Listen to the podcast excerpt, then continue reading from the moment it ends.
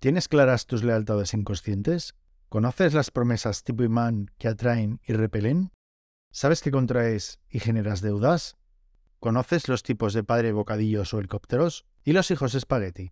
Indaga qué hay para ti contado con la historia de esta familia. Recibe un cálido saludo de bienvenida al sexto podcast de manugalan.com. Si no te has suscrito, hazlo ya. Se titula Un caso de deudas inconscientes. Padre bocata, madre helicóptero e hijo espagueti. Borja y Elena se conocieron casi a los 40. Venían rebotados de sendos matrimonios sin hijos.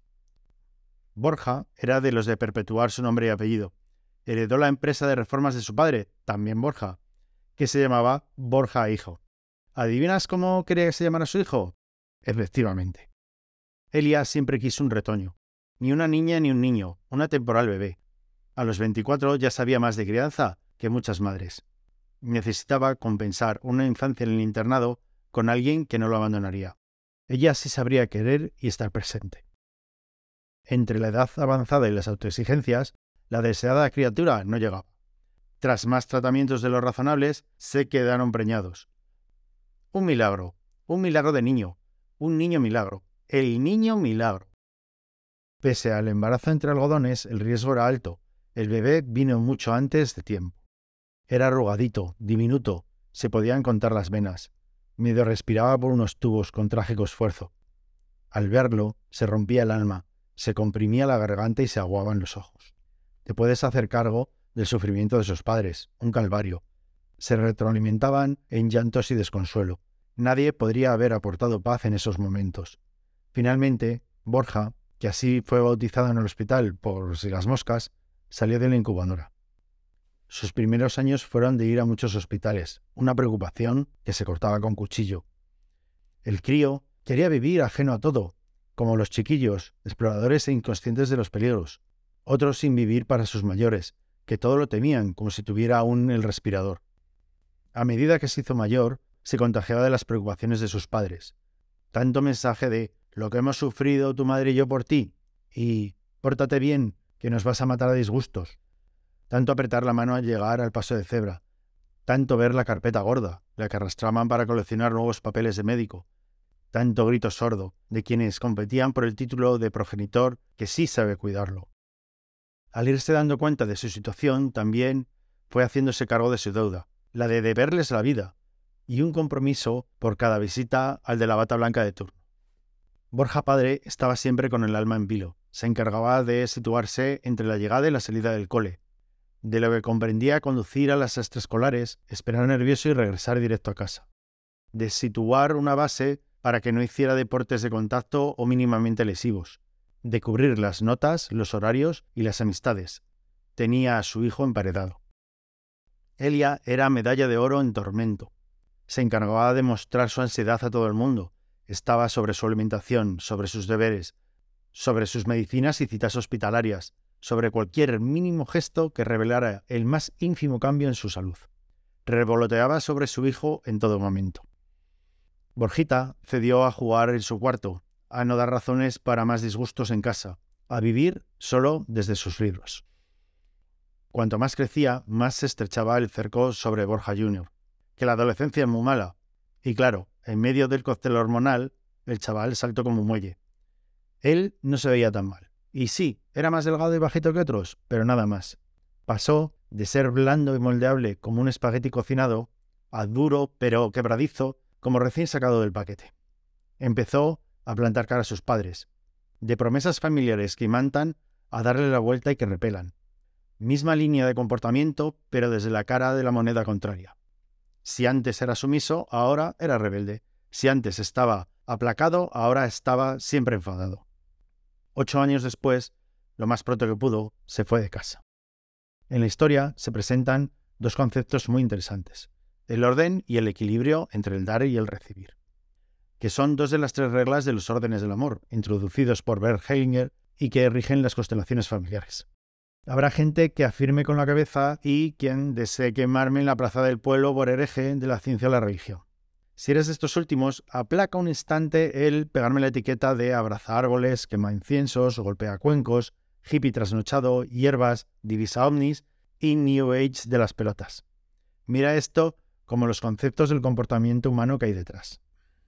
Para el caso del joven Borja, que no se cumplan estas reglas provoca la suma de tratar de compensar años de extremos cuidados adquiriendo la lealtad del buen hijo. Y la desproporción de las atenciones asumidas termina desbordando lo que se puede recibir, concluyendo en la necesidad de alejarse de los padres. La pertenencia al sistema es la tercera de las reglas, en la que ahora no entraré. Te argumento. ¿Es posible devolver todo a tus padres? Tienes unos padres que, si fueran medio normales, sostienen en su lado de la balanza. Uno, darte la vida, y solo con eso ya sería suficiente. Y me refiero a que vinieras al mundo. Puedes entregar tu vida o darles la de otro, pero no devolverles el hecho de nacer. 2. Evitar que te matases en los columpios, que te atragantases con todo lo que pudiera caer a tu alcance, que te electrocutaras, que te atropellara un coche, que te juntaras con malas compañías, etc. Hay una industria millonaria apoyando a los progenitores para que la selección natural no se cumpla. 3. Darte comida, refugio, ropa, procurar una educación. Y 4. Cada uno a su manera, darte amor. En tu plato, por mucho que te portases bien, hicieras los estudios que ambicionaron, llevases el estilo de vida que pronosticaron, les cuidases como si fueran tus hijos, ninguna de las lealtades adquiridas compensará. Trabajar en lo que ellos quieran no compensará. Formar una familia, ponerles sus nombres a tus hijos y comprar un piso cerca no lo compensará. Vivir acorde de sus mandatos no lo compensará. Nada lo compensará. Por ello, los hijos no devuelven a los padres. El orden natural es dar a tus propios hijos o al mundo, con tu trabajo, dedicación a otros, creaciones, y no está reñido con que los respetes o hacerte cargo de ellos cuando no se valgan por sí mismos.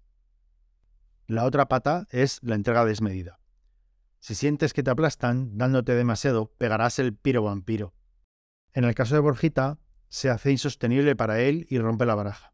También pasa en parejas, amistades e incluso entre hermanos.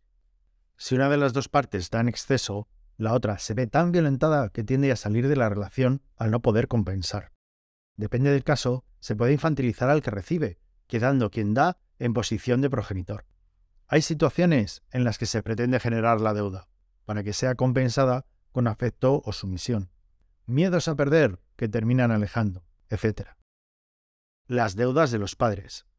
Si te fijaste, el padre se hizo y perpetuó varias promesas, para que su hijo siguiera con la fidelidad al conjunto de formas de ser del clan. Un tú como yo, en este caso un tú como nosotros, en su rama familiar.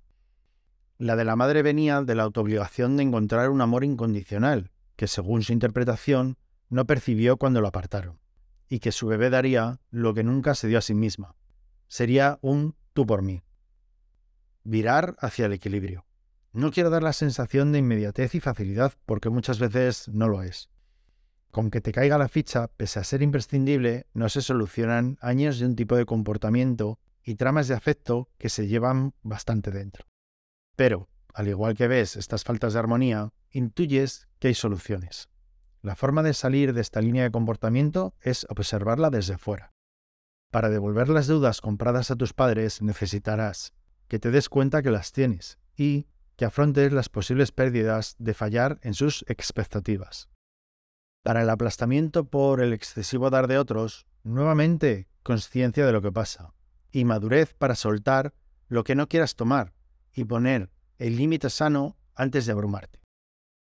Los conceptos que hay debajo de la teoría sistémica familiar son muy profundos y aplicables. Rápidamente puedes llegar a ver cosas que no te cuadran desde hace tiempo. Si consideras que te puedo acompañar a exprimirlo, el paso imprescindible es que te suscribas a manugalan.com y a partir de ahí me contestas a cualquiera de los correos que te mande. Te anticipo que el siguiente capítulo tendrá que ver con el ser. Sin más, me despido con un cálido abrazo de manugalan.com.